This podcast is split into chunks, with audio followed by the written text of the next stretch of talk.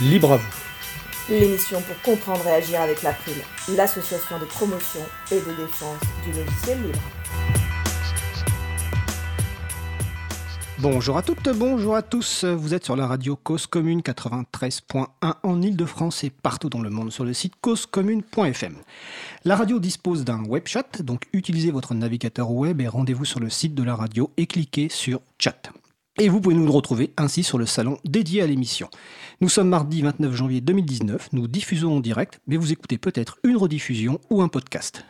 Soyez les bienvenus pour cette nouvelle édition de Libre à vous, l'émission pour comprendre et agir avec l'April, l'association de promotion et de défense du logiciel libre. Je suis Frédéric Couchet, son délégué général.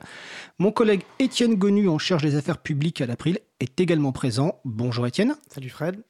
Euh, le site web de l'April, c'est april.org et vous pouvez y retrouver déjà une page consacrée à cette émission avec tous les liens et références utiles, les détails sur les pauses musicales et toute autre information utile en complément de l'émission. Nous mettrons à jour cette page, évidemment, après l'émission si nécessaire. N'hésitez pas à nous faire des retours pour nous indiquer ce qui vous a plu, mais aussi des points d'amélioration. Je vous souhaite une excellente écoute. Nous allons passer maintenant au programme de l'émission. Nous allons commencer dans quelques secondes par une intervention de Vincent Calam, informaticien et bénévole à l'April, qui va nous proposer une nouvelle chronique intitulée Jouons collectif. Bonjour Vincent. Bonjour Fred. D'ici une quinzaine de minutes, notre sujet principal portera sur le désormais célèbre projet de directive droit d'auteur, un échange qui sera animé principalement par mon collègue Étienne Gonu. Nous avons le plaisir d'avoir avec nous en studio Pierre-Yves Baudouin, président de Wikimedia France. Bonjour Pierre-Yves. Bonjour Fred.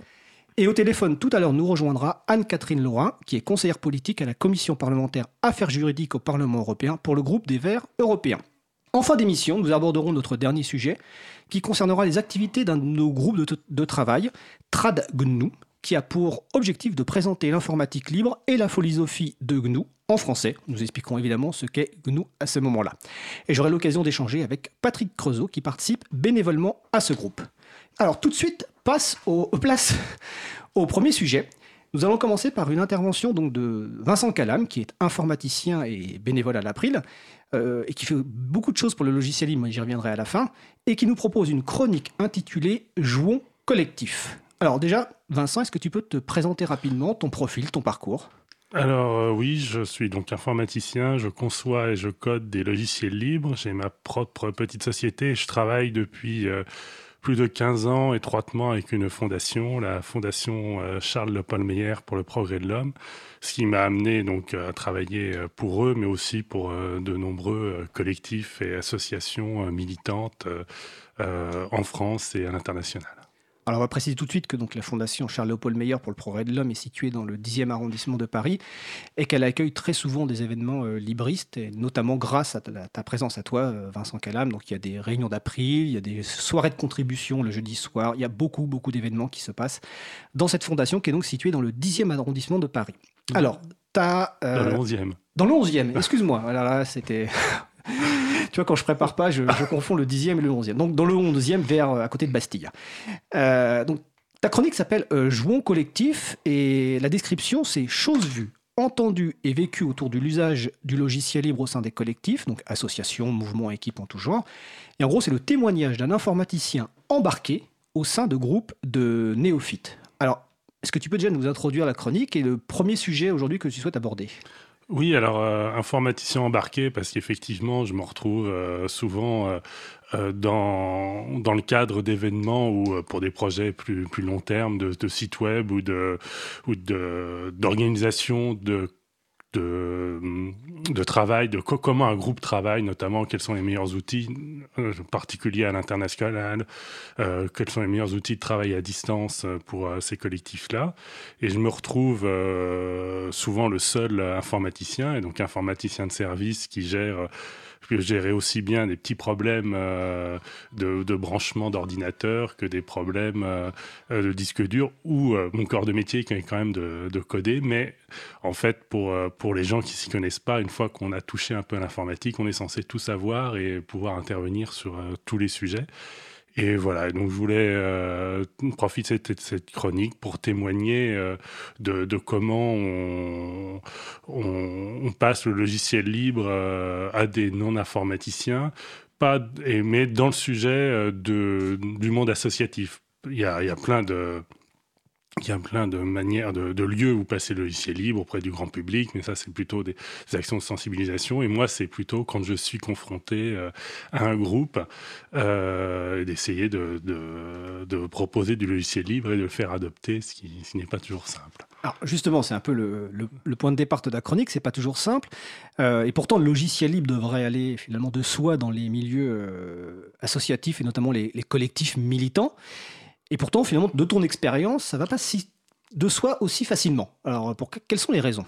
Oui, alors les, raisons, il y a une, raison pratique au début qui est le, poids de l'habitude, des, pratiques. Euh, il y a également, euh, faut, dire, euh, quand on est face à Google, il y a la force de frappe des financières et techniques de ces grands groupes qui fait que on est un peu euh, il est difficile de, de lutter euh, parfois contre des, des, outils qui marchent très bien. C'était limite plus facile il y a une dizaine d'années quand on était face à Microsoft et, euh, et ses problèmes euh, récurrents. Là, quand on est face à, aux, GAFA, c'est plus compliqué de, de proposer des, des, outils alternatifs quand les gens ont déjà leurs habitudes. Alors, tu as parlé des GAFA, on peut parler des GAFAM, c'est-à-dire Google, Amazon, Facebook, Apple, Microsoft. En gros, c'est les géants d'Internet dont le modèle économique est basé sur la captation des données des personnes qui utilisent ces, services. Tout à fait. Je te laisse poursuivre. Euh, voilà, donc ça c'est euh, donc il y a beaucoup de raisons hein, pratiques. Euh, je précise qu'il y a aussi une, de ma part, euh, de mon expérience au début, euh, quand on est militant du logiciel libre, on a une petite naïveté euh, quand on, aborde ces collectifs en, en pensant que ça allait, de soi qu'ils allaient se mettre au logiciel libre parce qu'on est les gentils, c'est les méchants, et qu'il y, a, des proximités de valeurs, de partage et, ainsi de suite. Et en fait, ce qu'on se rend compte, enfin moi, ce que je me suis rendu compte, et pour moi une des raisons assez profondes, c'est qu'au fond, pour beaucoup de gens, l'informatique, c'est quand même quelque chose d'hostile. Et euh, c'est un outil pour moi hostile et, aliénant, notamment dans un cadre professionnel. Je pense pas au, quotidien. C'est très, c'est pour, pour un usage euh, privé, ça peut être, euh, c'est très agréable. Mais je pense que pour beaucoup de gens dans le monde professionnel, l'informatique est quelque chose de, de, de, pénible qui fait perdre de la maîtrise. Je prends un exemple qui est hors du, du cadre associatif, mais pour les garagistes, maintenant, euh, réparer une voiture, c'est brancher un ordinateur et regarder ce que fait le tableau de bord. Il n'y a plus du tout la, noblesse du métier, on va dire, euh, de, euh, de réparer le, le, moteur et ce qui sans doute faisait la passion des, des gens qui, qui, aimaient la, la mécanique. il faut disposer d'une mallette qui est fournie par le constructeur de la voiture et sinon, effectivement, la plupart des interventions ne peuvent pas être faites aujourd'hui sur les voitures. Oui, voilà. Et je pense qu'il y a énormément de métiers qui ont perdu cette maîtrise de, euh, de, de, leur, outil.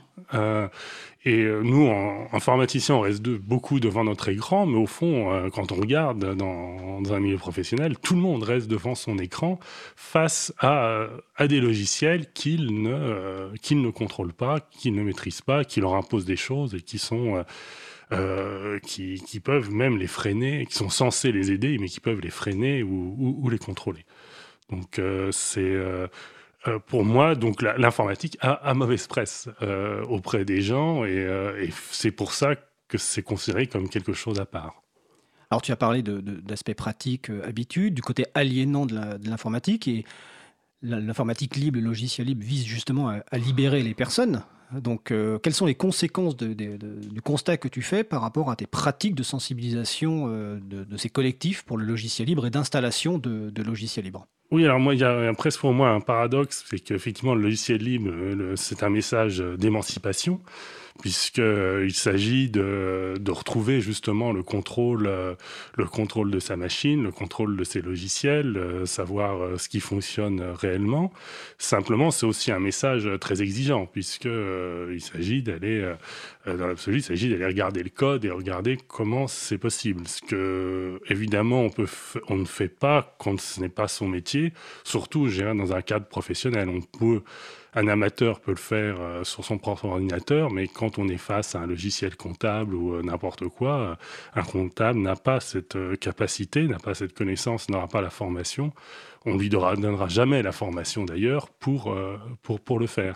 Et donc, au fond, je dirais presque le, le message du logiciel libre est presque culpabilisant, dans le sens où j'ai eu l'expérience avec quelqu'un qui m'avait dit, mais au fond, quand j'ai un problème avec, c'était il y a une dizaine d'années avec Microsoft et que j'ai un écran bleu, mais au fond, bah, je me dis, euh, euh, c'est la multinationale, euh, méchant Microsoft, et ça permet finalement de, de se défouler. Alors que quand le problème venait d'un logiciel libre, ça renvoyait aussi à la propre incapacité de la personne de contrôler, de contrôler son, son, son environnement.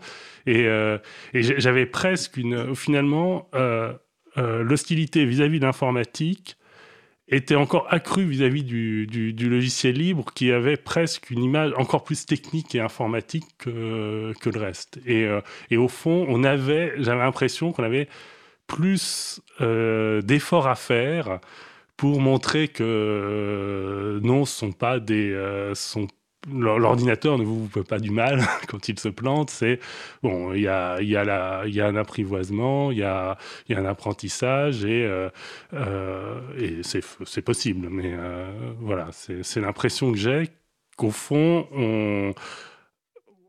on, était encore plus identifié comme, comme une race à part, on va dire.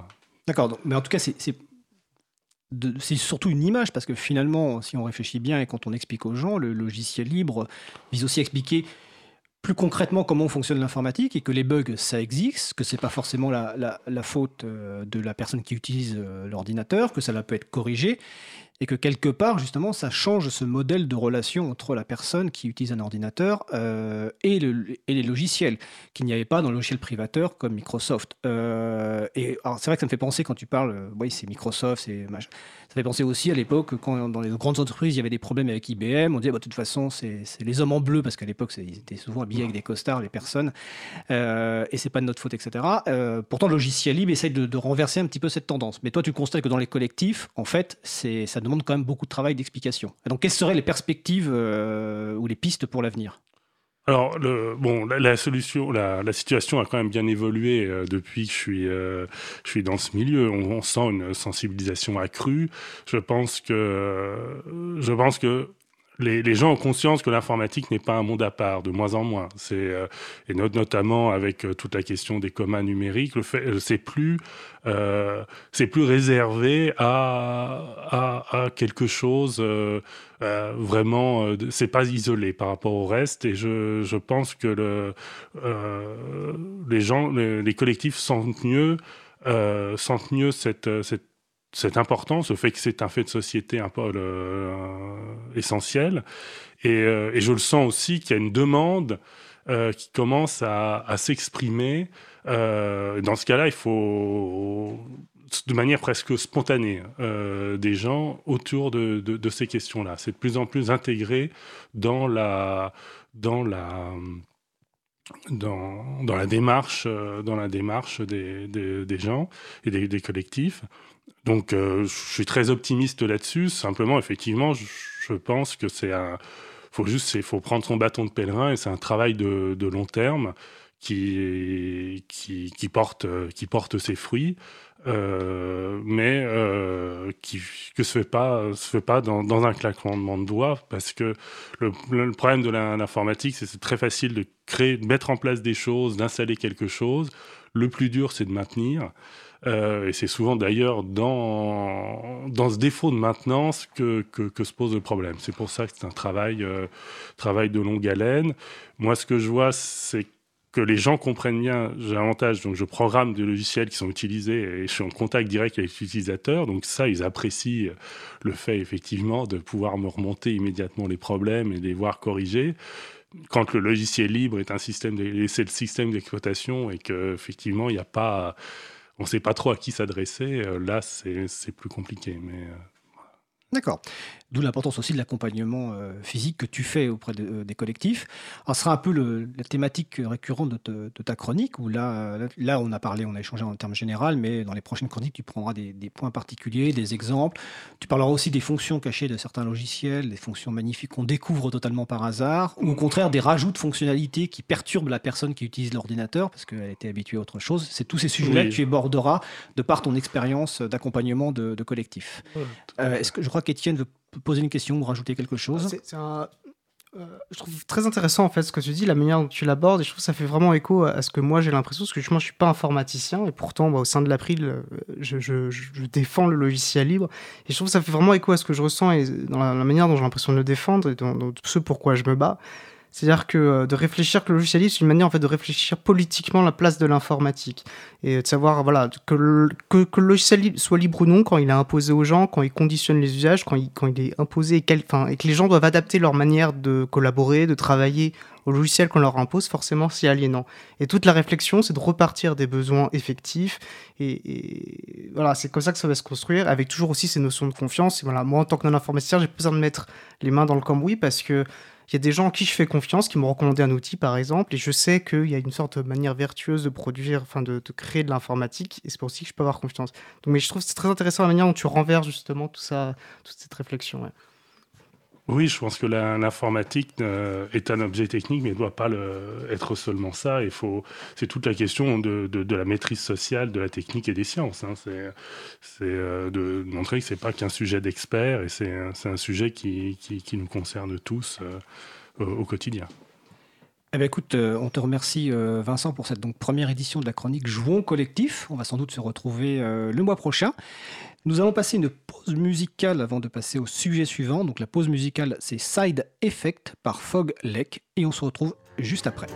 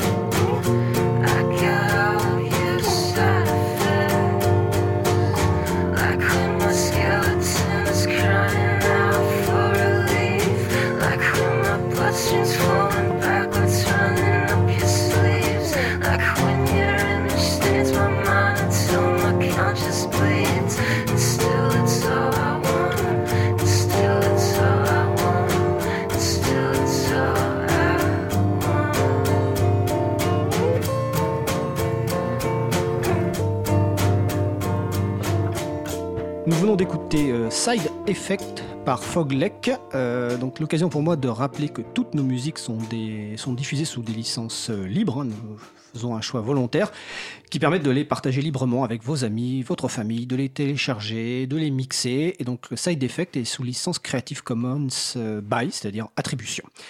Donc vous écoutez l'émission Libre à vous sur Radio Cause Commune 93.1 en Ile-de-France et partout ailleurs sur le site causecommune.fm. Euh, vous écoutez l'émission donc pour agir, pour comprendre et agir avec l'April, l'association de promotion et de défense du logiciel libre. J'entends qu'au téléphone, notre invitée Anne-Catherine Laura nous a rejoint. Euh, bonjour Anne-Catherine. Bonjour tout le monde. Alors nous allons passer à notre sujet principal qui va principalement, l'échange va principalement être animé par mon collègue Étienne Gonu. Donc c'est le projet de directive euh, droit d'auteur. Donc nous avons avec nous en studio donc Pierre-Yves Baudouin, président de Wikimedia France. Rebonjour Pierre-Yves. Rebonjour. Au téléphone, donc, nous avons Anne-Catherine Laurin, conseillère politique euh, pour le groupe des Verts européens. Donc, tiens, je te passe la parole pour ce sujet, donc le projet de directive droit d'auteur. Merci Fred. Euh, alors, bon, euh, si vous avez déjà, si vous êtes amateur régulier et, auditeur, auditrice régulier de, de Libre à vous, vous savez, vous saurez que nous avons déjà plusieurs fois abordé cette question. je vous propose déjà peut-être un petit récapitulatif des, épisodes précédents, on va dire, de la directive. Alors déjà, notre émission du 5 juin, alors tous les liens seront euh, sur la page dédiée hein, sur le site, donc il pourra vous ramener euh, aux transcriptions notamment et, aux détails euh, de ces émissions. Donc effectivement, le 5 juin 2018, d'ailleurs Anne-Catherine avait déjà participé à cette émission, aux côtés de Marc Reyes, qui est journaliste et rédacteur en chef du, journal d'investigation en ligne Next Impact. Et avec lui, nous, nous étions revenus sur la genèse de cette directive et surtout de son article 13, dont l'objet serait de rendre responsables les plateformes de partage de contenu des contenus qu'elles hébergent. Et elle devrait donc s'assurer qu'aucun de ces contenus, euh, qu'aucun contenu non autorisé par les ayants droit ne soit mis en ligne. En gros, ça remet euh, en cause un principe structurant d'Internet qui est un intermédiaire technique n'a pas à surveiller les contenus que ses utilisateurs et utilisatrices euh, mettent en ligne. Dit à l'inverse, seul un éditeur, donc qui par essence a vocation à connaître les contenus publiés, bah, est directement responsable de ces contenus. Alors clairement, la cible du texte, c'est YouTube, c'est Facebook.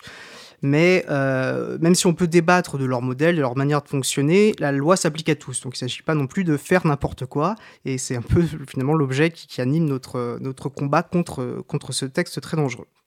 Alors, le 3 juillet, dans notre émission du 3 juillet, euh, aux côtés de Pierre Bessac, hein, qui est un militant de longue date de liberté informatique et qui est notamment cofondateur de Gandhi, un des principaux euh, euh, hébergeur de nom de domaine français, on parle de registrar. Euh, ben, avec lui, nous avions justement discuté plus en détail des dangers des systèmes de filtrage automatisés que pousserait et forcerait finalement à adopter euh, l'article 13, enfin les plateformes à adopter en vertu de l'article 13, et bah, de leur impact sur les libertés informatiques, de leur impact sur la manière dont fonctionnent les, plateformes de de partage et nous avions notamment parlé plus spécifiquement de, bah, de l'impact que, ça peut, que ces systèmes pourraient avoir sur les plateformes de développement et de partage de logiciels libres, et pourquoi nous nous battions pour qu'une exception euh, soit prévue et, intégrée au texte. On reviendra d'ailleurs un peu plus en détail plus tard euh, sur ce point. Sachez que voilà, normalement l'exception est plus ou moins acquise, donc au moins déjà une, une petite victoire sur ce sujet. Enfin, le 2 octobre, alors là, c'était plus court, mais j'avais euh, partagé avec vous une triste nouvelle, on va dire, euh, celle que le du vote du 12 septembre par le Parlement européen, vote par lequel bah, ce Parlement donnait mandat au rapporteur Axel Voss pour porter euh, le projet de directive, dans une version particulièrement inquiétante en ce qui concerne l'article 13, donc pour porter un projet de directive au niveau de ce qu'on appelle les trilogues. Pour rappel, le trilogue, en gros, c'est une négociation entre les représentants des trois principales institutions européennes. Euh, donc la Commission européenne, le Parlement européen et le Conseil euh, de l'Union européenne. Le Conseil de l'Union européenne, c'est la représentation directe des États membres, des gouvernements, si vous voulez. Et euh, bah, derrière des portes closes, ils discutent ensemble pour obtenir un texte, qu'on va dire un texte de compromis, qui au final bah, sera voté par les parlementaires européens. Donc nous, quand on avait préparé cette émission, le but, c'était, ben, il devait y avoir un dernier, euh, une dernière discussion le 21 janvier, et nous, on préparait cette émission avec le but, finalement, de, bah, de, de, détailler ce qui allait ressortir de cette, euh, bah, de cette dernière négociation. Mais, surprise, le 18 janvier, il s'est passé quelque chose qui a tout remis en cause. Euh, un mandat a été rejeté. Euh, et, là, j'ai envie de, bah, de passer peut-être la parole à Anne-Catherine, parce que puisque tu, es directement, euh, on va dire, dans les coulisses euh, des institutions européennes, enfin, tu, tu as un, regard privilégié peut-être sur ces questions. peut-être que tu peux nous dire plus un peu sur ce qui s'est passé ce 18 janvier et tout le contexte qu'il y a autour. oui, effectivement. Alors le 18 janvier, ce qui s'est passé, c'est que la présidence roumaine qui venait juste de prendre son mandat euh, à la tête du Conseil, euh, à la présidence du Conseil, à partir du 1er janvier, n'a pas réussi à dégager une majorité sur l'article 13, exactement sur l'article 13. Euh, en fait, une minorité de blocage, parce que toutes les décisions sont prises à une majorité simple, il suffit qu'il y ait une minorité de blocage pour qu'il n'y ait aucun mandat, aucun accord au sein du Conseil la Roumanie n'a pas réussi à convaincre notamment euh, l'Allemagne, euh, l'Italie, le Portugal, la Suède, la Finlande, la Belgique, les Pays-Bas, la Slovénie, la Pologne, la Croatie, Luxembourg, le Portugal, j'en ai déjà parlé. Donc tous ces pays, en fait, étaient contre ce que la présidence roumaine a mis sur la table. En gros, ce que la présidence roumaine a mis sur la table, c'était les textes euh, qui étaient déjà là en décembre à l'issue du cinquième trilogue qui a eu lieu le, 14 décembre à Strasbourg. D'accord, donc si je comprends bien, si je comprends, si je comprends bien, euh, la Roumanie devait, comme, comme ce que je disais par rapport à Axel Voss, devait obtenir suffisamment de soutien pour son texte et tous les pays que tu nous as cités euh, n'ont pas donné soutien et ça faisait une masse suffisante pour pas que le texte soit adopté. C'est ça. Ça a continué une minorité de blocage pour qu'il n'y ait pas de texte euh, à mettre sur la table par la présidence du Conseil. D'accord. Donc, il prépare. Et la France était, la France était du côté euh, de la Roumanie, c'est-à-dire il voulait continuer les négociations sur le texte existant.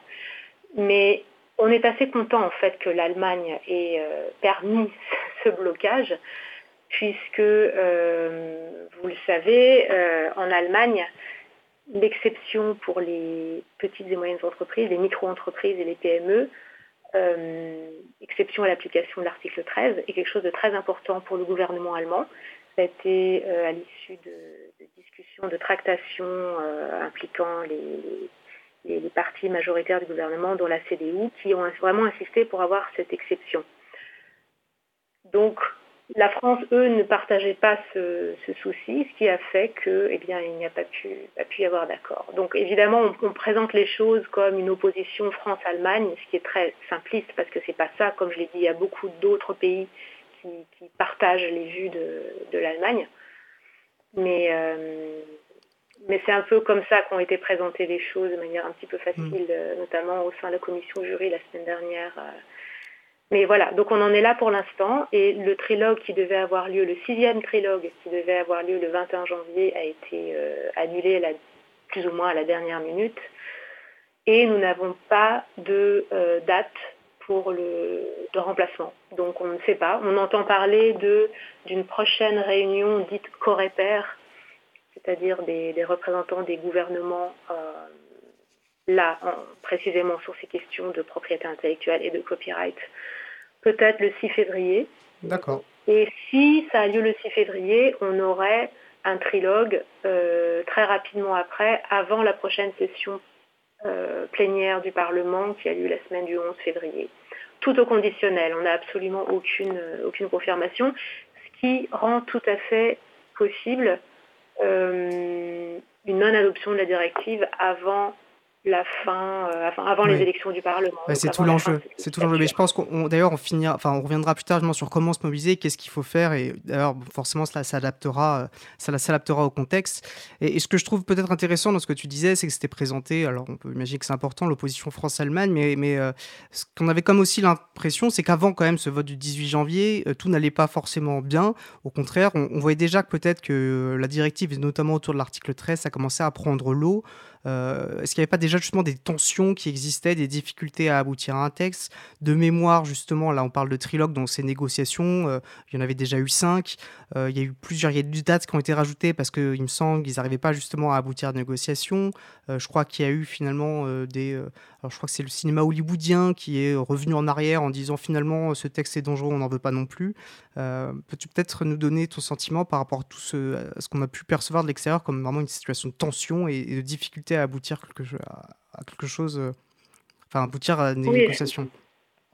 Effectivement, de toute façon, ce texte euh, donne lieu à des, des tensions euh, parmi tous les, les, acteurs concernés, les acteurs du secteur culturel, d'Internet, et évidemment au niveau gouvernemental, c'est très tendu depuis le départ. Pour la Commission, ils marchent aussi sur des œufs. Leur service juridique a été réticent envers certaines choses. Euh, on, a entendu dire qu'ils n'étaient pas tout à fait euh, euh, d'accord avec ce qu'a proposé le, la commission sur l'article 11, par exemple. Donc c'est très très délicat depuis le départ. La campagne sur l'article 11 pour, pour les personnes, je ferais que nous, on s'est focalisé sur l'article 13. On va plutôt essayer de se focaliser sur l'article 13. Et l'article 11, pour ceux qui nous écoutent, ceux et celles qui nous écoutent, concerne voilà, les, les publications de presse. Euh, notamment, ça visait Google News, hein, de l'autre pan euh, euh, de monétisation de, de Google. Et voilà, de, finalement, de donner des droits particuliers au fait de référencer des liens en ligne. Oui, ce qu'on appelle la link tax aussi, oui, oui. D'accord, je ne vais pas m'étendre sur l'article 11, mais c'est difficile de exactement séparé parce que toute la dynamique et tout est assez imbriqué. Mais c'est juste pour dire que la commission marche sur des œufs depuis le départ aussi. Euh, la lettre dont, dont tu parlais tout à l'heure, c'est euh, cette lettre qui a été envoyée en décembre par Motion Pictures of America et aussi d'autres euh, d'autres lobbies du secteur audiovisuel qui se disent que, bah, écoutez, finalement, ils se rendent compte que le, à force d'ajouter plein de conditions sur les filtres, euh, euh, d'ajouter plein de considérants, il y a des articles dans la directive, mais il y a aussi ce qu'on appelle des considérants, c'est-à-dire des, paragraphes avant les articles qui permettent d'éclairer le juge et le législateur national quand il s'agira de, transposer la directive en droit national, d'éclairer sur l'application des articles. Donc c'est très important parce que ça donne beaucoup de contexte, de justification. Et rien qu'autour de l'article 13, il y a 10 considérants. C'est énorme, énorme pour justement essayer de justifier ce contournement de la directive e-commerce de 2000, qui était vraiment la, pierre angulaire de, cadre juridique d'Internet en Europe depuis 2000, que contourne ce, nouveau, euh, ce nouvel article 13, puisque cet article 13 crée des règles spécifiques ad hoc pour les contenus de droit d'auteur, en disant que eh bien, euh, l'exception pour non-responsabilité dont peuvent bénéficier les plateformes ne s'appliquerait pas concernant ce genre de contenu. Donc il y a dix considérants pour expliquer comment finalement c'est possible, etc. Donc euh, ça prouve bien aussi la, délicatesse du sujet et la difficulté du législateur de justifier l'article 13. Oui, on voit, mais ce qu'on défend aussi. Alors, euh, ce qu'on défend, c'est que finalement, effectivement, le texte, dès le départ, est très mal rédigé. Alors, le nombre de considérants étant un fort indice, le nombre d'exceptions étant un autre fort indice. Une bonne loi n'a pas besoin d'autant d'exceptions. Juste préciser peut-être que la, directive e-commerce que tu mentionnais, euh, voilà, précise justement ce que je précise, euh, ce dont je parlais au début sur l'équilibre des responsabilités, le fait que si on ne connaît pas les contenus, on n'a pas à aller les vérifier justement pour pas en être responsable.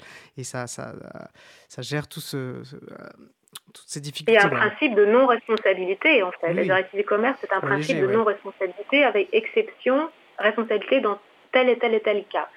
Ici, c'est un principe de responsabilité avec, par exception, des fois non-responsabilité. Donc là, on, inverse complètement le système pour un type particulier de contenu. Donc juridiquement, c'est très problématique. Je suis juriste de formation et ça pose problème aussi à beaucoup de gens. Euh, alors, tu, mentionnais, et je pense que c'est euh, un point important, l'exception, et c'était vraiment, on sentait le, point névralgique. alors, c'est intéressant que ça tourne autour des, petites et moyennes entreprises, mais tu étais une exception, effectivement, euh, parmi, parmi beaucoup d'autres. Alors, c'est là-dessus que ça a basculé. Alors, on voit que c'est pas l'argument des, libertés, forcément, qui a prédominé, mais bon, à partir du moment où la directive s'écroule, surtout son article 13, c'est, on, on est preneur. Alors, J'aimerais peut-être demander, du point de vue d'un des personnes, un des, euh, types de plateformes qui a, obtenu une exception, et, c'est Wikipédia. Alors on imagine bien l'importance qu'il est de, ne pas euh, préserver Wikipédia des, tentacules, enfin des voilà, des tentacules de ce texte. Euh, bah, peut-être peux-tu, Pierre-Yves, nous donner voilà ton regard en tant que président de Wikipédia France sur ce texte et sur l'exception qui a été accordée ou non peut-être à Wikipédia. Oui, ce qu'il faut bien comprendre, c'est que euh, au niveau de la, communication, de la, publicité, euh, on prétend que la, directive européenne est une loi anti-GAFA, donc anti-plateforme privative euh, des, géants du web. Mais c'est qu'en fait, au tout départ, le texte de la Commission visait tout l'Internet, quasiment tout l'Internet, et il a fallu se mobiliser pour obtenir des, exemptions petit à petit. La première, à ma connaissance, c'était Wikipédia. Euh, sachant que ça pose des problèmes. Euh, dans le mouvement Wikimedia, il n'y a pas que l'encyclopédie, donc après coup, euh, finalement, elle a été élargie pour prendre en compte un peu tous, les, tous nos projets à but non lucratif, non commercial, qui visent le, savoir, la connaissance et l'éducation au sens large. mais ça pose un problème de fond. en 2001, quand est créé Wikipédia, euh, peut-être qu'on ne l'aurait pas obtenu étant petit, voire même avant sa création. On ne peut pas exempter quelque chose qui n'existe pas encore. Donc la directive, il faut bien voir qu'elle va s'appliquer pendant 10-20 ans. Euh, dans toute l'Union européenne. Et donc, c'est un peu dommage d'exclure que des, services qui existent déjà sur le web ou qui sont suffisamment forts pour pouvoir faire du plaidoyer à Bruxelles ils comprennent un peu toutes les, toutes les, arcanes et qui sont bien vus aussi par les, par les parlementaires et par les membres de la commission pour euh, avoir une, exemption.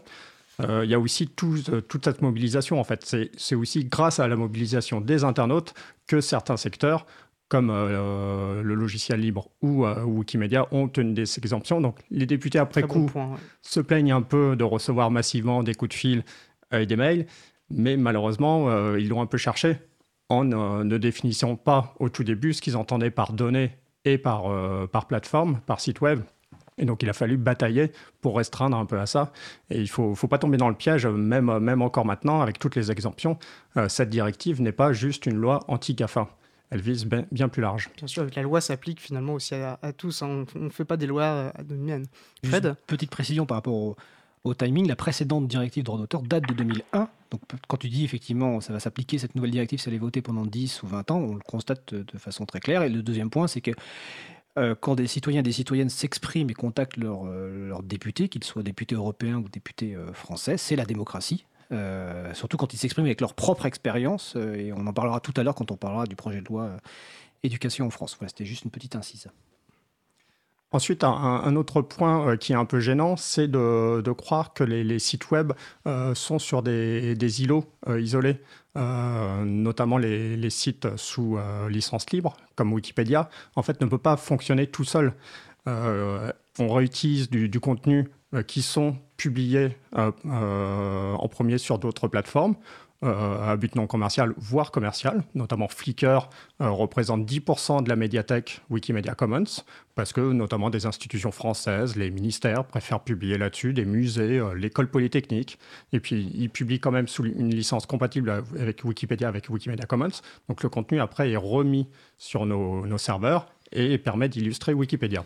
Donc si un, site tiers comme Flickr était finalement censuré, ne pouvait plus fonctionner correctement, Wikipédia perdrait. Euh, On sera indirectement impacté. Et ensuite, la mission de, Wikipédia, euh, parce que beaucoup de gens, nous, dans le débat ces, derniers, ces dernières semaines, ces derniers mois, notamment les, les lobbyistes pro, euh, pro-directive, pro-article 13, s'étonnent euh, que le mouvement Wikimedia reste mobilisé. Il faut bien voir qu'on n'est pas, on pas une entreprise commerciale, on ne cherche pas à ce que le public consulte à tout prix Wikipédia, euh, notamment grâce aux, licences libres. Le contenu aussi est amené à être diffusé ailleurs, sur d'autres plateformes, par d'autres moyens. Euh, c'est le principe de, la connaissance. idéalement, on aimerait que les, gens consultent énormément Wikipédia, mais il y a aussi beaucoup de gens qui consultent des, sites commerciaux à but tout, à fait profitable. Euh, et donc, ça rentre aussi dans notre mission, c'est d'aller jusqu'à l'utilisateur final, jusqu'à l'internaute. Et tout seul, on n'y arrive pas forcément. Et donc là aussi, la directive, en fait, va empêcher, par exemple, bah, à l'heure actuelle, déjà, on voit, on avait euh, publié euh, sur notre, sur notre blog un chercheur qui avait tenté de, diffuser sur, sur une plateforme vidéo telle que YouTube des, des enregistrements de bac. le filtre les avait refusés. Et à l'avenir, comme euh, le filtrage va s'étendre, on peut prévoir que des textes de Victor Hugo ou les peintures de Léonard de Vinci vont aussi être supprimés de ces plateformes. C'était très inquiétant, effectivement, ce que tu dis.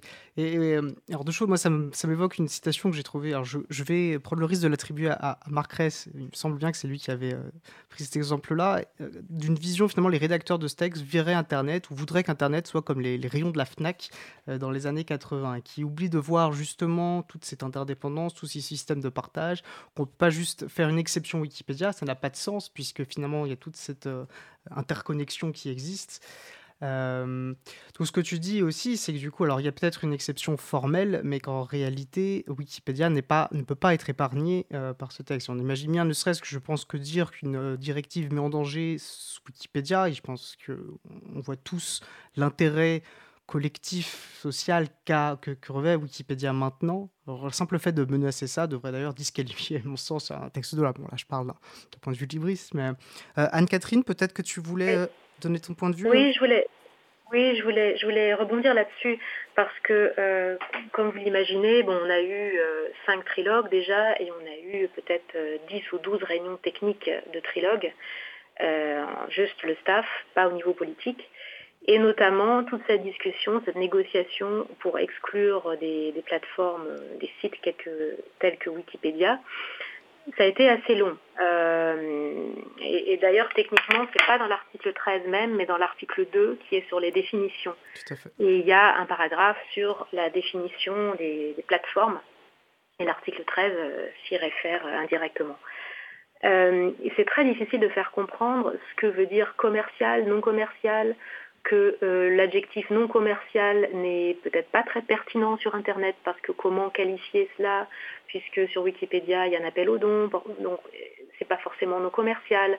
Donc il faut mettre le curseur à d'autres endroits et ça donne lieu à des discussions euh, de très très longues. Et il a fallu vraiment euh, bataillé pas mal au niveau technique et, politique. Et ce qui s'est passé en cet été, l'été 2018, donc toute cette campagne qui a permis aux députés quand même de, voir qu'il y avait quelque chose qui n'allait pas dans cette directive, y compris tous les députés du Parlement qui ne travaillent pas sur le dossier directement. Donc on a réussi, le groupe des Verts et d'autres, mais on y est beaucoup pour quelque chose, à euh, euh, challenger, excusez-moi pour l'anglicisme, mais le, mandat du Parlement, qui allait tout simplement adopter le texte comme une lettre à la poste suite au vote de la commission jury euh, en juin, pour juste commencer le trilogue. Mais on a réussi à, à, mettre les choses en suspens pour permettre aux députés de se rendre compte que ça n'allait pas et de donner l'opportunité de déposer certains amendements. Et en septembre, on a voté sur ces quelques amendements, et notamment, il y a eu ces amendements sur euh, l'exception pour les, pour les PME. Donc, c'est pour ça que c'est très important pour le Parlement aussi, parce qu'en septembre, c'est ce que le Parlement a dit. Il dit attendez, on va changer un peu l'article 13, il y a quand même quelques aspects qu'il faudrait prendre en compte. Et là, on voit qu'au niveau du Conseil, c'est aussi ça qui fait achoper le, processus. parce que par juste pour, ceux qui ne suivent pas forcément le dossier, effectivement, euh, en, en, je m'embrouille dans les dates, le 20 juin, il me semble bien, euh, le texte avait été d'abord rejeté, puis, alors, plusieurs modifications, mais une des principales était euh, cette exception pour les petites et moyennes entreprises euh, qui a été rajoutée. C'est ça qui aurait fait la bascule et, permis au texte d'être adopté finalement en septembre. Et pourtant, c'est remis en cause maintenant. Donc, on voit bien aussi les, effets de boule de neige que ça peut provoquer par oui, c'est ça, exactement. Mais c'est aussi pour ça qu'on insiste sur cette exception euh, pour le Parlement au niveau du contexte politique. Euh, c'est important, important de le garder. Bah, pour ceux qui le défendent, nous après, on, se sert. Euh, alors, on regrette que ce soit pas, comme je disais, les, sur les notions de liberté, sur les valeurs qu'on défend, mais effectivement, tout. Euh, mais à nouveau, je pense que comme vous disiez, comme tu disais tout à l'heure, il ne faut pas non plus se, voir uniquement l'opposition France-Allemagne, euh, voir uniquement ce, point d'achoppage euh, précis. C'est tout, c'est révélateur plutôt à mon sens des, de, de, la pauvreté, on va dire, intrinsèque du texte, et même de son incompatibilité avec les valeurs fondamentales, puisqu'il est impossible de tout faire rentrer, de, s'assurer à la fois euh, bah, voilà, de, de, principe de la liberté d'expression, euh, tout en... Euh, on ne peut pas garantir la liberté d'expression avec du filtrage automatisé, c'est fondamentalement incompatible. Et oui. c'est la recherche... Par exemple, il y a... Excuse-moi. Non, non, je t'écoute. ok. il y a dans l'article 13 un paragraphe qui dit que, le, évidemment, le, filtrage automatique euh, est interdit. Mais quand vous avez dans les autres paragraphes précédents quelque chose qui dit le contraire, parce que tout ce qui est euh, prescrit dans, l'article 13, en fait, sous-entend un filtrage automatique, de fait. Et euh, cette, interdiction de filtrage automatique, de toute façon, ne s'appliquerait pas parce qu'elle provient de la directive e-commerce.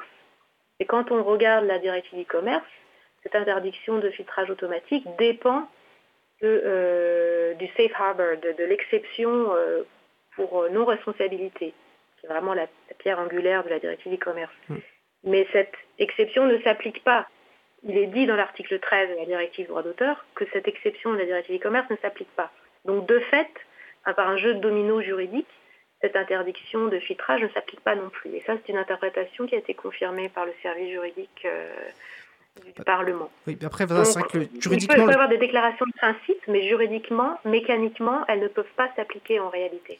Oui, puis je trouve que le texte est juridiquement euh, très compliqué, il est difficile à lire, et pourtant, en fait, quand, en sortant juste du, point de vue juridique et en rentrant finalement dans le domaine du bon sens, on voit bien que si on demande à des plateformes qui doivent gérer des millions de contenus tous les jours et d'être capables d'en détecter d'empêcher certains contenus qui n'auraient pas reçu une certaine autorisation d'être mis en ligne, on, imagine bien tout de suite que ça nécessite de fait la place de filtre automatisé. Ça, ça se comprend assez simplement. Et les risques ensuite sous-jacents se comprend très bien. Alors il y a des outils qui existent. On en avait parlé, euh, comme je vous disais, avec Pierre Bessa, qui d'ailleurs euh, son, le billet, qui, il avait écrit un billet qui sera en ligne, est très intéressant, il explique cela très bien, c'est qu'il est, est impossible de mettre en, place des filtres satisfaisants.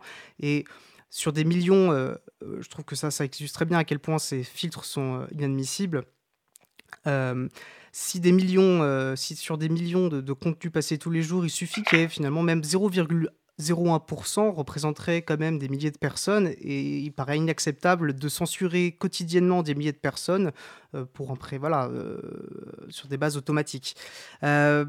et Bon, parlant voilà, de ces milliers de personnes potentiellement censurées par cet outil, moi je pense qu'il est du coup peut-être important de mobiliser sur ces sujets parce que, alors, si le texte paraît compliqué, finalement, euh, ce qu'il menace est très clair. C'est notre capacité à partager, c'est la liberté d'expression, c'est la capacité voilà, à, croiser, à, croiser des contenus, à créer du nouveau contenu, à interagir ensemble et, euh, à s'informer, à partager le savoir, euh, tout ce qu'on défend finalement au quotidien. Je pense à l'April comme chez Wikimedia en général.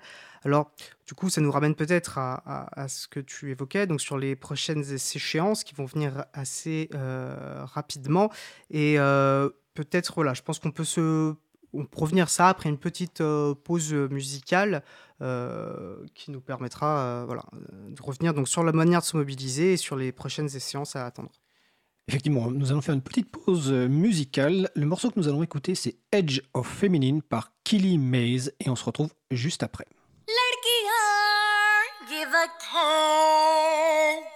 मस्तिष्क में शक्ति है Cause commune And all my ladies in the west And all my ladies in the east We about to take over this beat Alright ladies, it's time to stand up Come on fellas, take away your girl's crush We gotta make moves, it's time to break through It's the age of feminine, what you gon' do?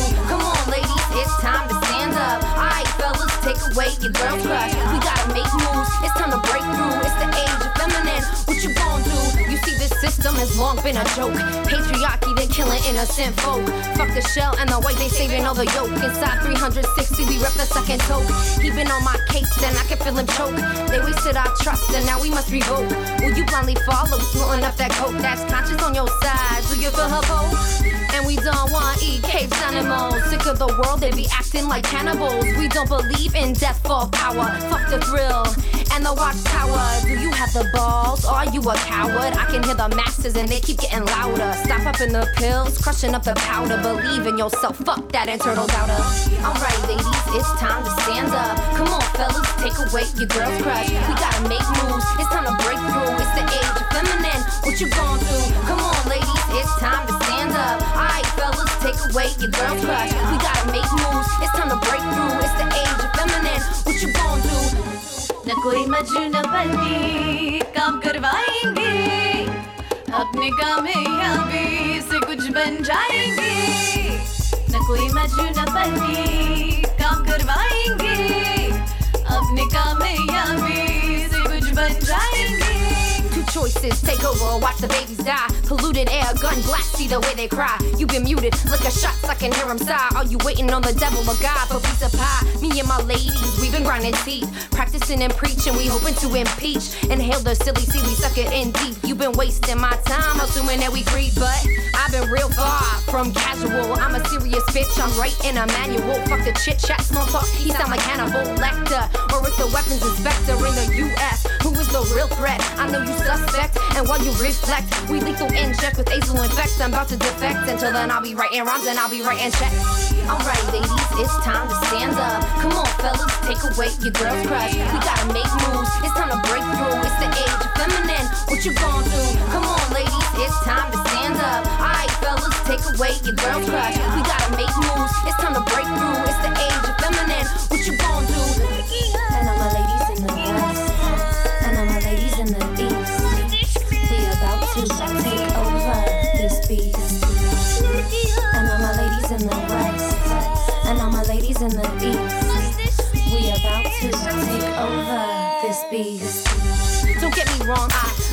Men, but the days of the female service way back when are over, my friend. Human rights we must defend. Breathe in the feminine energy, it's a yang trend. We must spread the positive vibe. Wanna cleanse the aura, no need to hide. Love your neighbor, smile at a stranger, fuck your pride. We in a state of danger, the devil he has crept inside. But when the women gather, the world will heal. It's written in the holy books, come on, strike a deal. That you won't worry about your looks, let's be real. See the beauty inside, you've been duped, break the seal. Holy prophecy, Nostradamus wrote it, see. It's our duty to return the mother to to the tree. Water the root, it's an emergency. Age of Aquarius, bring them water, set them free. Alright, ladies, it's time to stand up. Come on, fellas, take away your girl's crush. We gotta make moves, it's time to break through. It's the age of feminine. What you gonna do? Come on, ladies, it's time to stand up. Alright, fellas, take away your girl's crush. We gotta make moves, it's time to break through. It's the age of feminine. What you gonna do? And all my ladies in the west, and all my ladies in the take over this beast. And all my ladies in the west, and all my ladies in the east. We about to take over this beast. Vous écoutez l'émission Libre à vous sur Radio Cause Commune 93.1 en Ile-de-France et partout ailleurs sur le site causecommune.fm. Bon, bah, j'espère que vous avez dansé comme nous en écoutant donc Edge of Feminine by, euh, par euh, Killy euh, Mays. Donc ce morceau est disponible en licence CC by SA, c'est-à-dire attribution, partage à l'identique et les références sont sur le site de l'April, april.org. Donc avant la pause, euh, nous étions sur le sujet du projet de directive euh, droit d'auteur. Nous allons poursuivre donc avec mon collègue Étienne Gonu en charge des affaires publiques, avec Pierre-Yves Baudouin, président de Wikimedia France, et au téléphone Anne-Catherine Laurin, conseillère euh, juridique pour le groupe des Verts européens au Parlement européen. Je repasse la parole à Étienne. C'est vrai qu'on parlait justement de cette question de la mobilisation, parce que bah, là, on va revenir dans une période où la mobilisation sera peut-être possible. Alors, on va revenir peut-être sur euh, vos pronostics. Je vais faire un point, parce que c'est vrai qu'on vous parlait des trilogues, donc ces négociations entre les principales institutions euh, de, l'Union européenne qui discutent euh, du texte de manière un peu technique, derrière des portes closes, on va dire. Alors nous, pendant cette période, on n'est pas resté les, bras croisés. On a essayé donc d'agir, voilà, pour obtenir, comme je, mentionnais rapidement, vous mentionnez plus tôt, une, exception très satisfaisante pour les plateformes de développement et de partage de logiciels libres.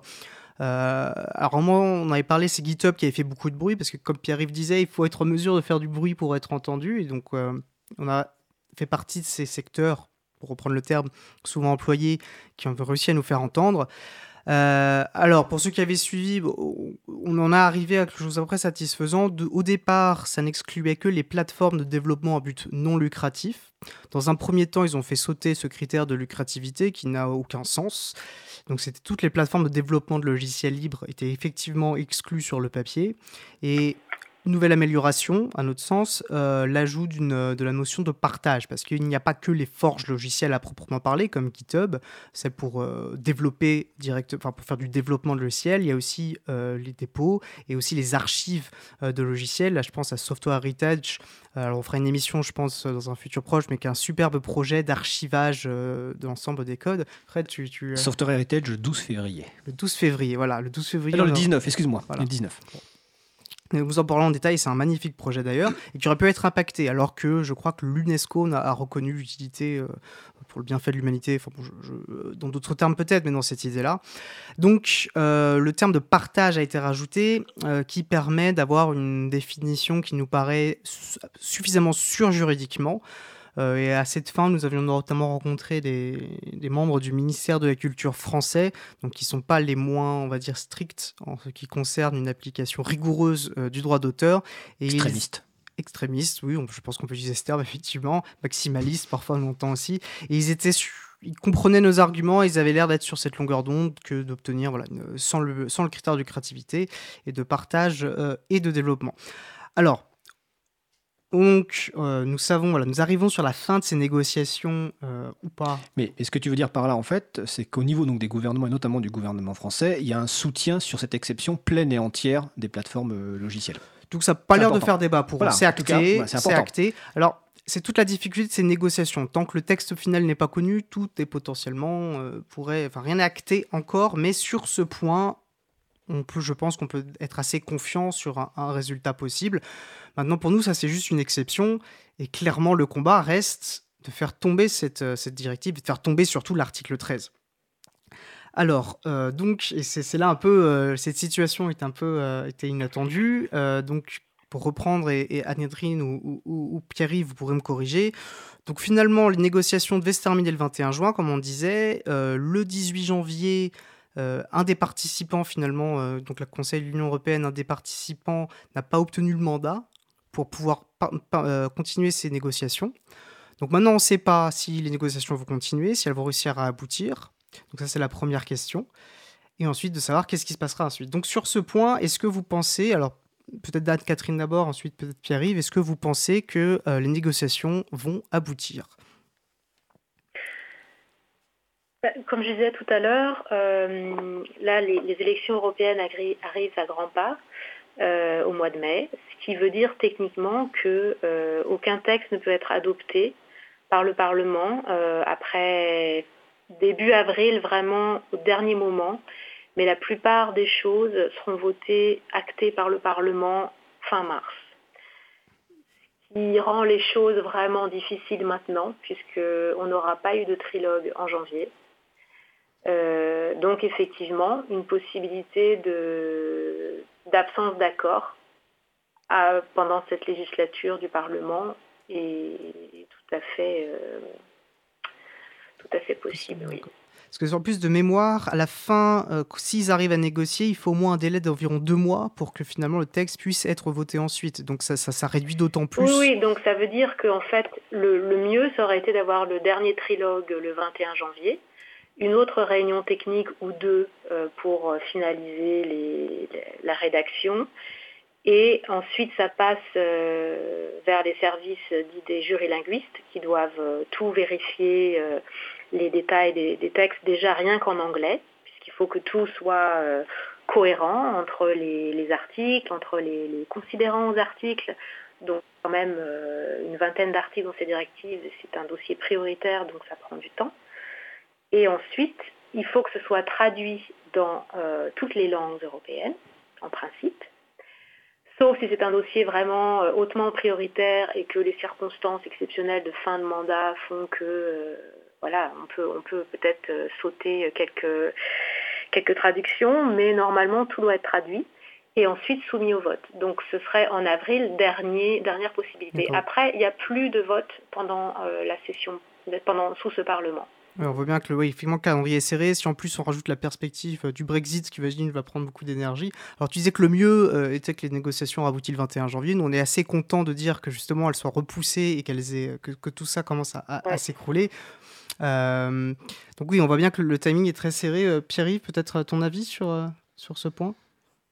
Bah, je, suis loin d'être un expert de, Strasbourg et de Bruxelles, mais, mais on voit ce qui compte et ce qui énerve vraiment les, partisans de la, directive, et notamment de l'article 13, c'est la mobilisation des, citoyens, des internautes qui continuent mois après mois, et en fait depuis, depuis un an, voire les, les deux années, voire plus euh, d'élaboration du texte.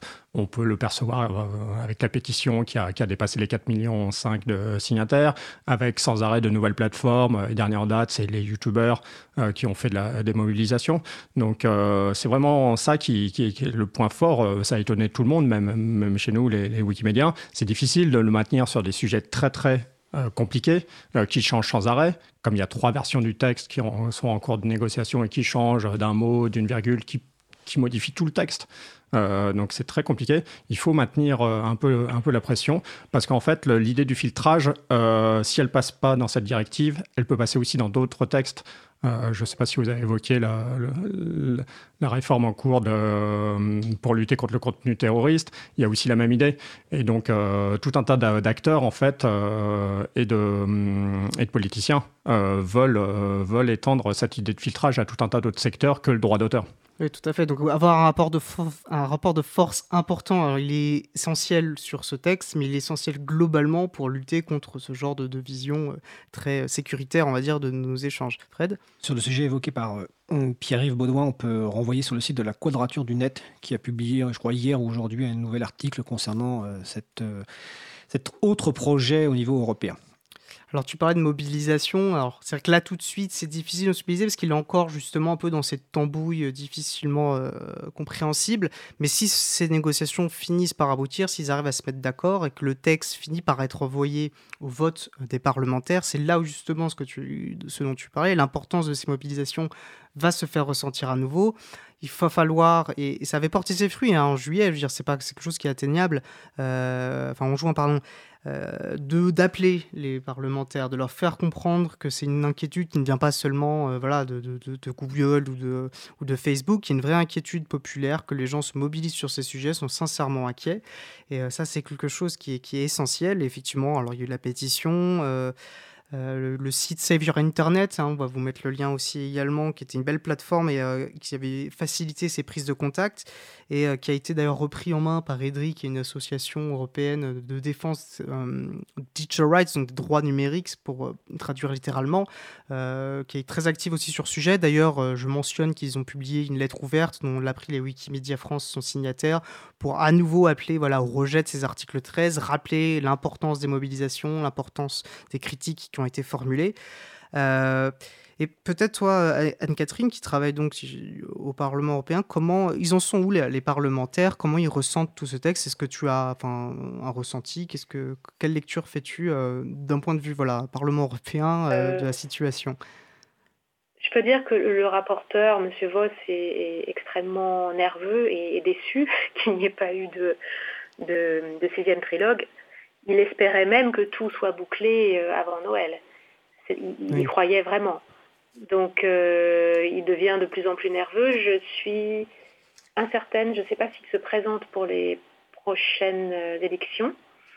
Mais en tout cas, si les négociations continuent après les élections avec un nouveau Parlement, le texte restera entre les mains de, ce groupe politique, PPE, donc plutôt de, libéral de droite. L'équivalent des républicains au euh, niveau du Parlement européen, je pense qu'on peut dire. Voilà, voilà.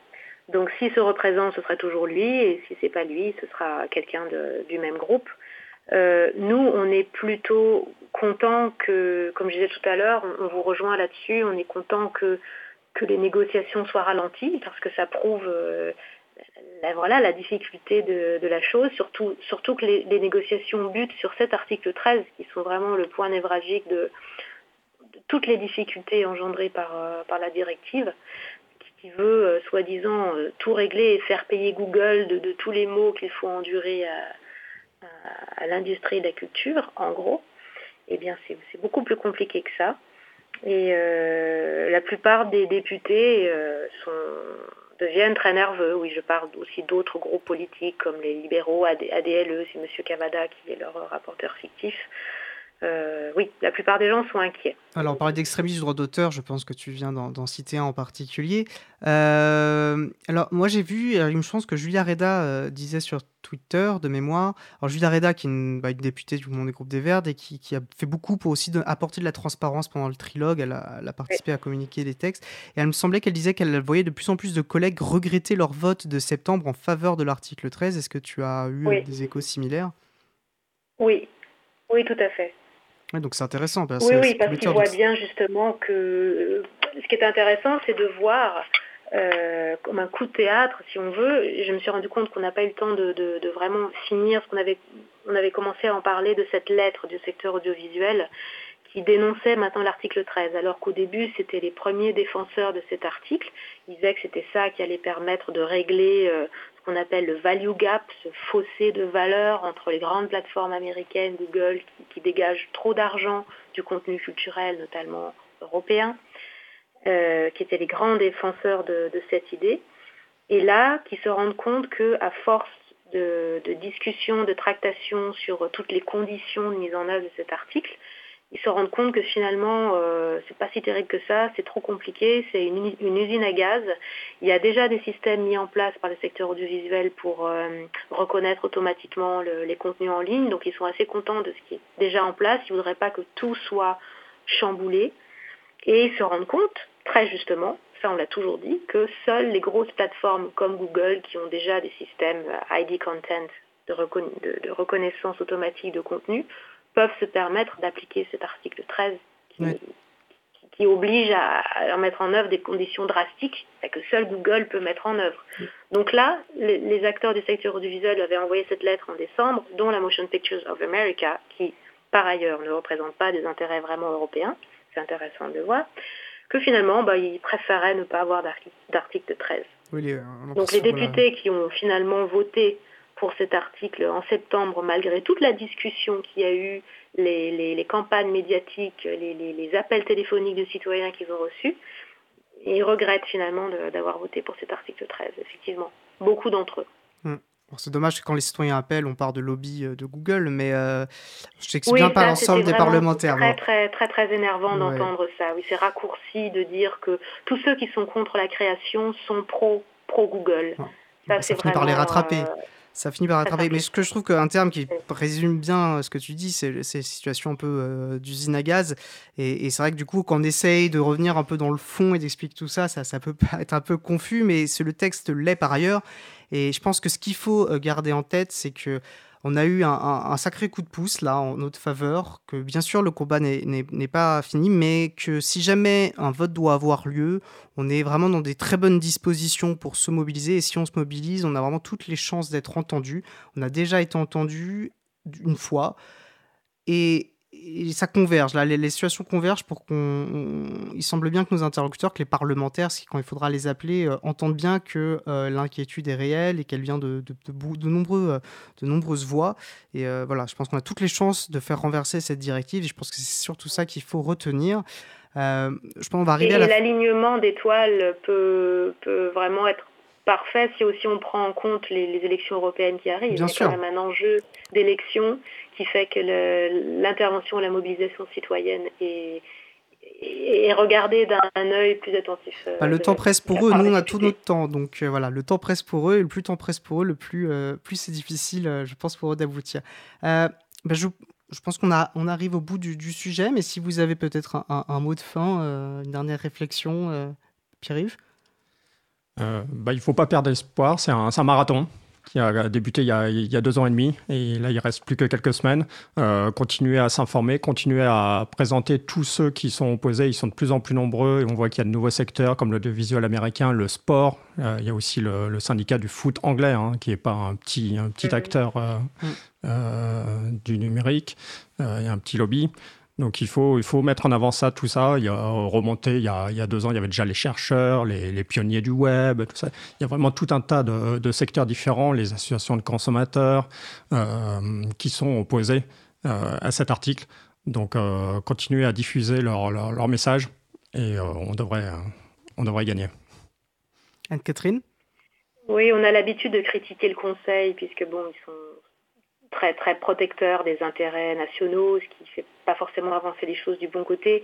Mais là, au moment présent, on voit le Conseil qui nous offre une, fenêtre d'opportunité pour réveiller un petit peu cette mobilisation autour de l'article 13. C'est vrai qu'on ne pensait pas que ça viendrait d'eux, mais euh, voilà, comme quoi. Donc, euh, bah, merci beaucoup à bah, Pierre-Yves Baudouin pour Wikimedia France et, Anne-Catherine, euh, conseillère politique pour le groupe des Verts à la commission jury du Parlement européen.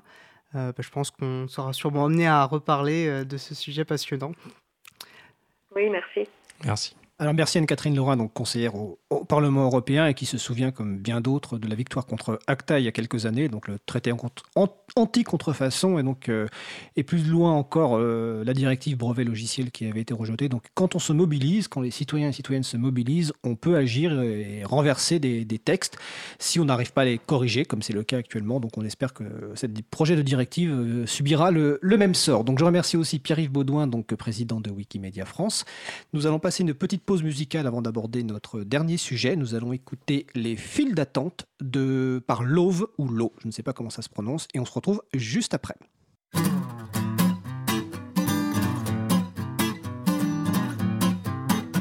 Cause commune. Je me faufile en filature, le long de longues files en attente. Non, je n'aime pas trop quand ça dure je passe, je fraude, je tente. Première de ma promo, je préfère. Derrière moi, ça grogne et ça gronde. La haine, moi, j'en ai rien à faire. Ils veulent juste que je leur réponde. Allez, offrez-vous un peu de rêve à tous ceux qui ne font plus de trêve.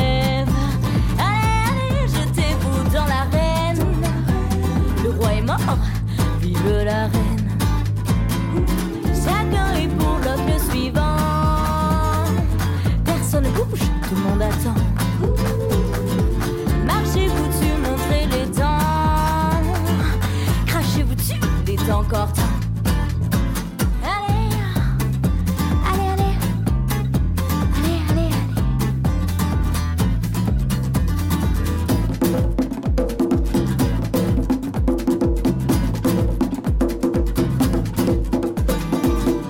chassent tous en silence, comme des tas de vers de terre.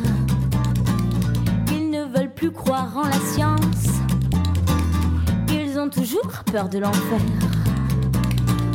Ils ne connaissent pas leur chance d'être si à sens unique.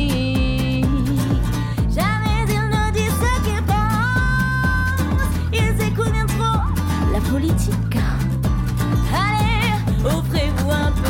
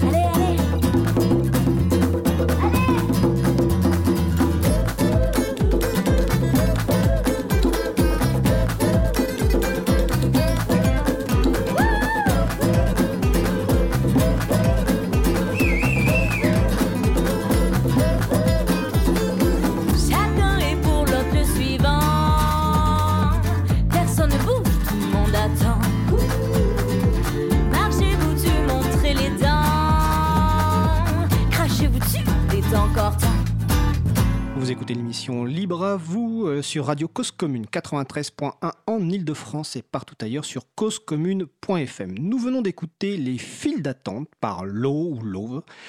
euh, qui est diffusé sous une licence libre Creative Commons, partage à l'identique. Vous retrouvez évidemment la référence sur le site de l'April, april.org.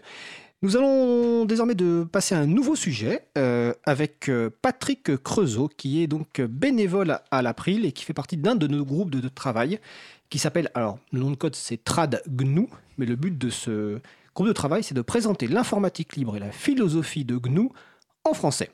Alors bonjour Patrick. Bonjour Frédéric et bonjour à tous ceux qui nous écoutent. Alors déjà première question, euh, c'est quoi GNU GNU. GNU, je précise. Oui, GNU, donc GNU, il se prononce GNU, c'est un système d'exploitation qui a une particularité, c'est un système d'exploitation libre qui a été créé par euh, Richard Stallman en 1983, si je ne me trompe pas, et qui est maintenu par une association qu'on appelle la- le, le projet GNU, et qui est soutenu par la fédération du, la fondation du logiciel libre, La Fondation La- pour le logiciel, pour le libre la Free Voilà. Software Foundation. qui existe. Alors le projet GNU a été développé à partir de 83-84 en fait, Mhm. et la Fondation pour le logiciel libre euh, a été créée en 1985 et c'est un projet qui est, qui est en cours de développement et donc qui vise à créer un système d'exploitation entièrement libre. Alors je renvoie nos- les personnes qui nous écoutent à l'émission de la semaine dernière dans laquelle nous avons euh, notamment Ah discuté des distributions GNU Linux qui de nos jours permettent d'avoir un système d'exploitation entièrement libre. Tout à fait. Donc, ce qu'il faut, peut-être préciser, c'est la signification de GNU. Oui. Hein, puisque GNU is not Unix. Alors, c'est un acronyme, hein, GNU, évidemment. C'est un acronyme qui est un petit peu particulier, puisqu'il il a une. euh, il a ce qu'on appelle. euh, je cherche mes mots. C'est un acronyme Euh, un récursif. acronyme récursif. Voilà. Effectivement, puisque dans la définition, on a le terme GNU. GNU is not Unix. ça permet GNU aussi de n'est pas- comprendre. GNU n'est pas n'est Unix. pas Unix, mais ça permet aussi de comprendre que c'est un système d'exploitation qui est inspiré d'Unix, mais avec cette différence fondamentale que c'est un système d'exploitation libre. Voilà, Unix qui est un ancien système d'exploitation, multitâche, multi- Propriétaire, et- utilisateur, propriétaire. Et le, vi- le- le but du projet GNU était de- d'en écrire une version avec les mêmes concepts, mais euh, en logiciel libre, au niveau technique. Tout à fait. Alors, en dehors de ce côté purement technique, donc d'un d'un logiciel libre, c'est la. euh, on a beaucoup insisté aussi sur. Il y a toute une philosophie qui est autour de GNU. C'est-à-dire que GNU, c'est libre, pas seulement pour des questions techniques. hein. Il y a beaucoup de gens beaucoup de développeurs qui estiment que rendre un code logiciel libre, ça n'intéresse surtout sur le plan technique parce que du coup, ça permet de de le faire connaître par une multitude de codeurs et donc possibilité d'amélioration. Or, l'idée autour de GNU, c'était que c'était pas même ça l'essentiel. Effectivement, il y a un côté technique, un côté efficacité technique qui est très important, mais l'essentiel, c'était pas ça. C'est qu'à un moment où l'informatique, que ce soit le logiciel, le software ou le matériel, le hardware, est partout dans la vie des citoyens, il était important que ça soit, il y a un symbole de liberté. Que la liberté était plus importante que l'efficacité, vu l'importance que prenait l'informatique dans la vie sociale. Oui, ce que tu précises, c'est que le projet euh, de, Richard Stallman, à travers le projet GNU et la Fondation pour le logiciel libre, c'est pour lui avant tout un objectif éthique, social, de partage de la connaissance. Et là où tu fais référence aux aspects techniques, c'est plus le mouvement qu'on va appeler open source. On en a également discuté parlé, je crois, euh, lors de la précédente émission. Nous aurons l'occasion d'y revenir. En tout cas, voilà. Donc, le projet GNU, un projet fondateur dans le mouvement du logiciel libre. Euh, et donc, L'April a un groupe de travail dont l'objectif euh, est de présenter cette philosophie du projet GNU en français. Alors ce groupe existe depuis quand? Alors là, tu seras. Alors je souris parce que. moi. Oui, voilà. tu es mieux placé que moi pour répondre, mais je crois que c'est le premier groupe de travail de l'April, en fin de compte. Alors, euh, je souris parce que euh, j'étais évidemment à l'origine, étant l'origine de l'April, avec quatre camarades, j'ai des informations très précises. Donc, ça, c'est le premier groupe de travail que nous avons créé au sein de l'April en 1996. Pour une bonne raison, c'est qu'à l'époque, donc, on crée l'April en 1996 avec pour l'objectif de faire connaître le logiciel libre. Et on s'est dit, on va écrire des textes pour faire connaître, mais on s'est dit aussi, il existe un site de référence ah qui est le site, on va le citer, donc gnu.org, donc gnu.org, dont la quasi-totalité des textes était disponible exclusivement en anglais. Et donc, on s'est dit à l'époque qu'une première action à mener, c'est de traduire des textes donc de l'anglais vers le français et de les proposer au site de gnu.org pour qu'ils mettent en ligne euh, leur version, euh, la version française de ce texte. voilà. Et c'était le premier contact qu'on a, que nous avons eu avec le projet GNU et avec Richard Stallman, car euh, pour la petite anecdote, à l'époque, nous avons envoyé un courriel au webmasters de GNU, donc webmasters at gnu.org, et nous avons eu l'incroyable plaisir de recevoir une réponse de, de Richard Stallman lui-même, qui, voilà, qui nous expliquait comment on allait pouvoir faire et qui était évidemment ravi. Donc c'est un groupe qui existe de depuis 1996 donc, et qui est toujours actif euh, et qui permet donc euh, à un public francophone qui visite le site de GNU.org d'avoir accès quasiment à toutes les pages en français. Oui, pratiquement. Hein. pratiquement l'essentiel de vraiment du, contenu, euh, du contenu écrit dans GNU.org est maintenant disponible en français. Ça, s'est fait au cours des années. Alors, tout, à l'heure actuelle, il y a des remises à jour, il y a des mises à jour, il y a des ajouts selon les événements, selon l'actualité. Et il y a peut-être un point qui constitue l'essentiel de l'activité de notre fameux groupe TradGNU, qui est en fin de compte la, traduction en français d'une lettre électronique en fait de la FSF, qui est euh, qu'on appelle le supporter, qui est un mensuel. C'est le Free Software Supporter, donc c'est la lettre d'information de la Fondation pour voilà, qui sort tous les mois, en général en début de mois. Donc évidemment, il sort à l'origine en langue anglaise.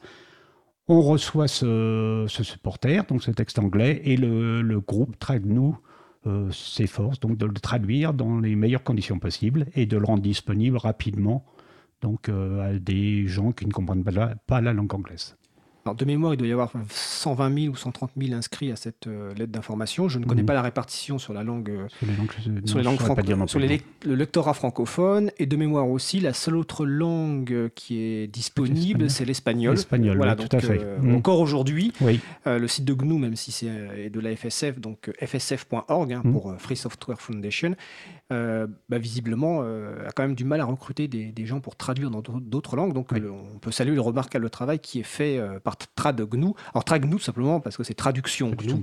Voilà, c'est trad-GNU, on appelle ça. Donc voilà, c'est un, nom de code. Alors comment le groupe fonctionne à la fois pour les traductions, pour les relectures, pour la mise en ligne sur le site de GNU.org Et seconde question, est-ce que vous utilisez des outils spécifiques? Oui, alors le mode de fonction, je te dis, l'essentiel de notre activité à l'heure actuelle, c'est, disons, divisé en deux grandes parties. Une activité qui est très régulière, qui est chaque fois en début de mois, donc c'est la traduction du free software, du, euh, du supporter. Free Software Supporter. Free Software Supporter, tout à fait. Ça arrive systématiquement en début de mois, dans les premiers jours du mois. Et puis, alors, de façon très, très irrégulière, dans le courant euh, du mois, il peut y avoir des, soit des mises à jour d'anciens textes qui avaient déjà été traduits par Tradunu, mais qu'il faut légèrement modifier, ou parfois des textes tout à fait nouveaux qui arrivent suite, alors, suite à une conférence, une activité de popularisation euh, de quelque nature que ce soit de Richard Stallman, ou, ou bien liés à l'actualité. Donc c'est souvent des textes, en, euh, des textes écrits par Richard Stallman, très souvent. très souvent, oui. Très très souvent. Mm. Et est-ce que tu sais s'il y en a, combien il y en a par mois euh C'est très très irrégulier. Très il y en avoir trois ou quatre par mois, et puis pendant plusieurs mois, ne pas en avoir. Euh. De même qu'on peut avoir parfois, je te dis, des, des textes complètement nouveaux, et euh, parfois de simples mises à jour. Parmi les textes nouveaux, je sais qu'il y a eu relativement...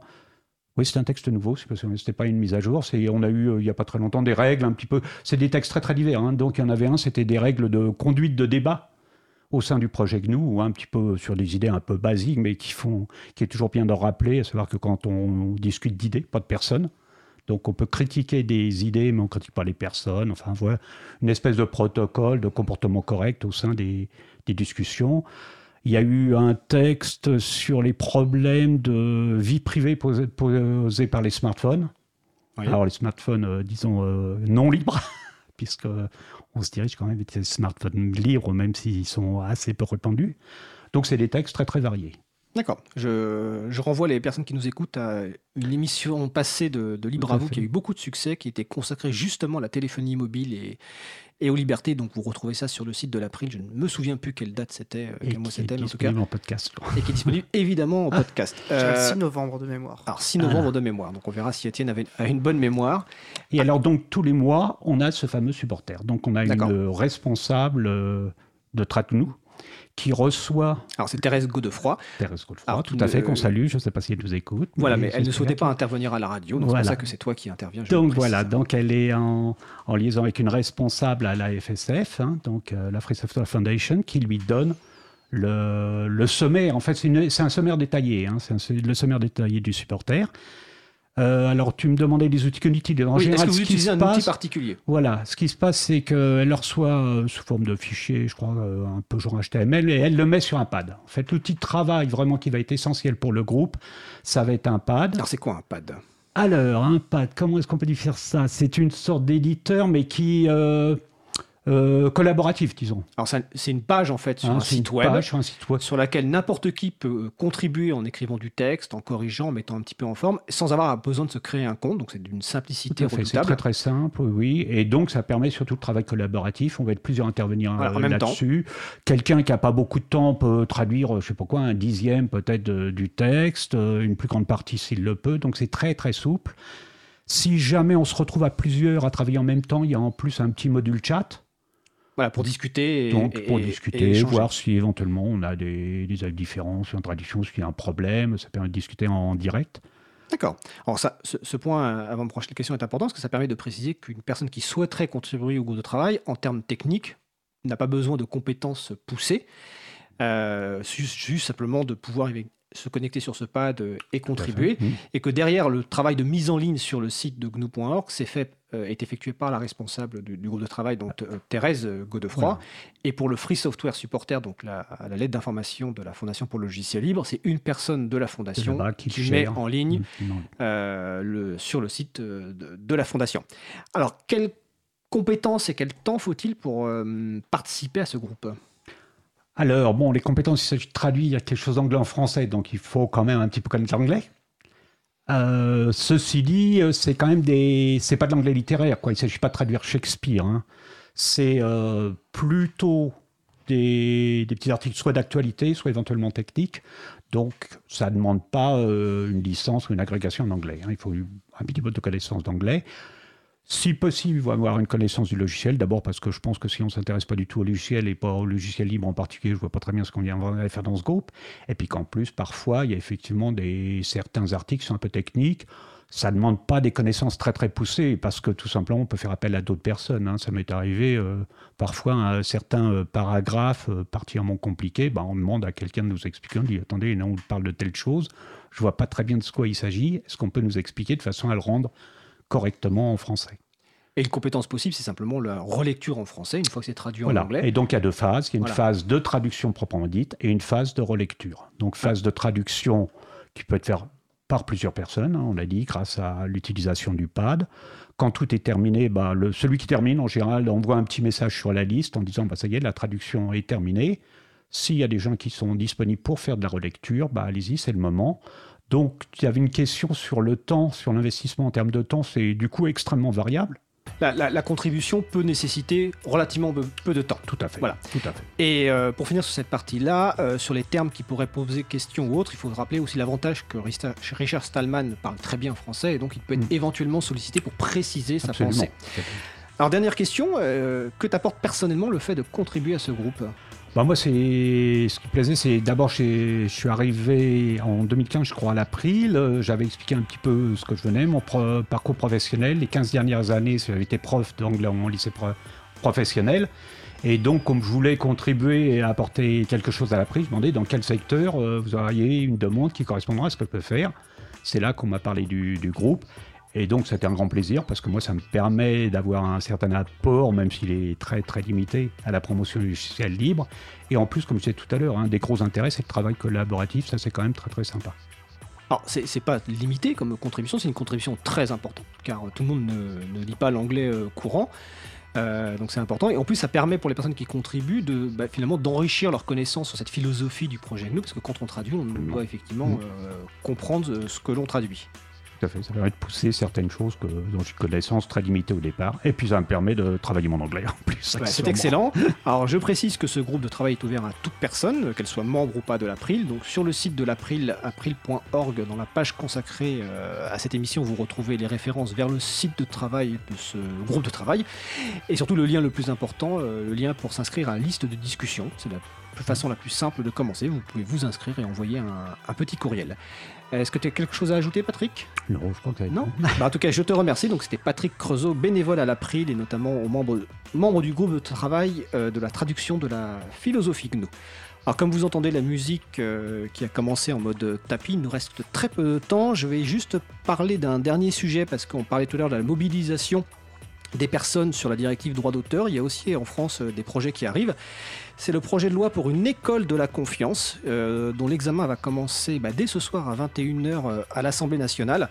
Il y a un certain nombre d'amendements qui ont été déposés, notamment par le groupe parlementaire La France Insoumise, avec notamment l'un qui propose un nouvel article que je vous lis. Les logiciels mis à disposition des élèves dans le cadre du service public de l'enseignement sont des logiciels libres.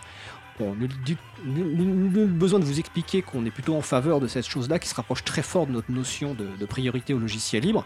Donc dans l'après-midi ou assez rapidement, nous allons mettre sur le site de l'April des éléments d'information concernant ce projet de loi que vous pouvez suivre. Vous pouvez contacter des parlementaires pour leur, les encourager à, soutenir cet amendement. Il y a d'autres amendements sur la neutralité commerciale pour renforcer la neutralité commerciale et mettre un terme aux accords de partenariat entre guillemets avec des sociétés comme Microsoft, euh, Google et autres qui sont des portes d'entrée de ces mastodontes auprès de nos, euh, de élèves euh, et écoliers. Euh, donc l'émission se termine. Euh, je remercie l'ensemble des personnes qui sont intervenues aujourd'hui. Donc Anne-Catherine Laurin, Étienne Gonu, Vincent Calam, Patrick Creusot, Pierre-Yves Baudouin, à la régie Olivier euh, Grieco. Le podcast sera disponible assez rapidement. sur le site de l'April, donc vous avez la page avec les références citées qui va être mise à jour juste après. On se retrouve le 5 février 2019, donc à 15h30. Nous nous quittons donc en musique avec Washington de Realaz. Bonne journée.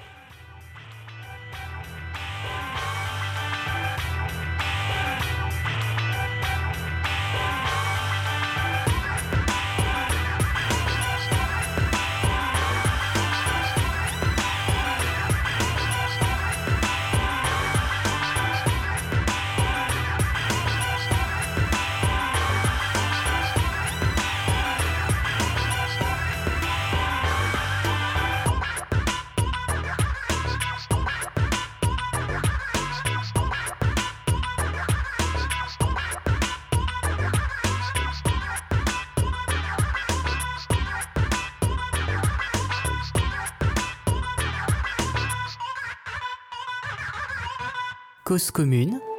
Toutes nos émissions en libre écoute. cause-commune.fm.